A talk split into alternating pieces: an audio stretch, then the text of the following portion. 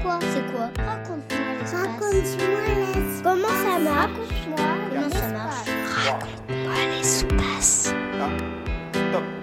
Et décollage.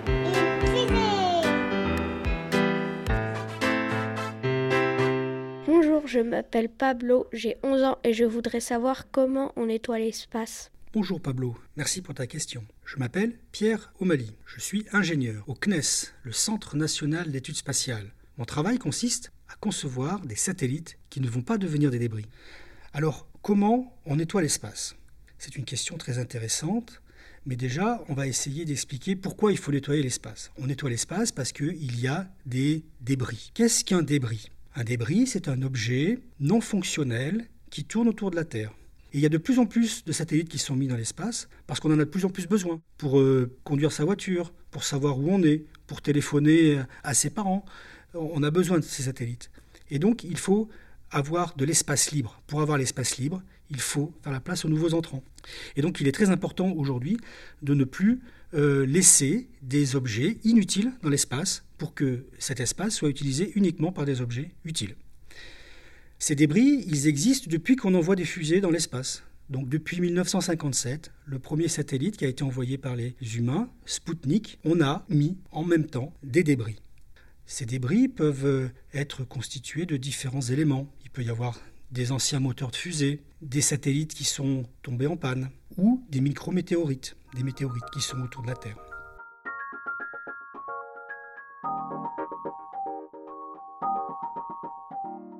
Ces débris présentent un risque.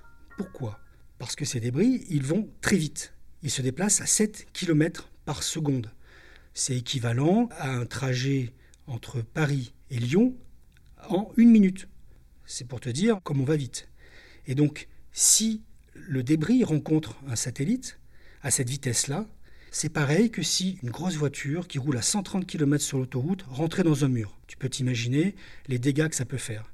Un petit débris de quelques millimètres peut avoir les mêmes conséquences dans l'espace. C'est pour ça qu'il faut qu'on évite d'avoir des débris pour qu'on puisse continuer à utiliser l'espace.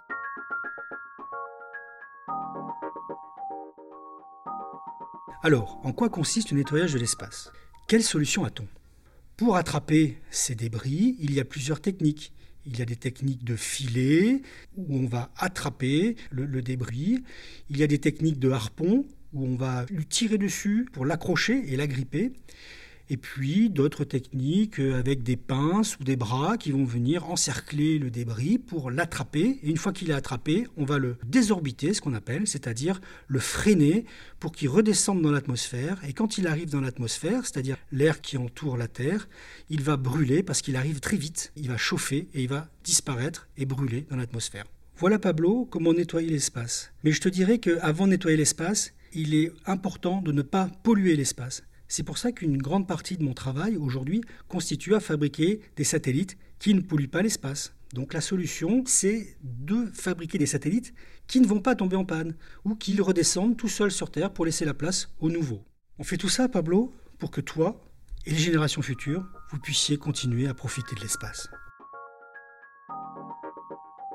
C'était Pierre O'Malley, ingénieur au CNES en charge de la conception des satellites respectueux de l'environnement dans Raconte-moi l'espace, la série de podcasts produite par le CNES qui répond aux questions scientifiques et spatiales des enfants petits et grands.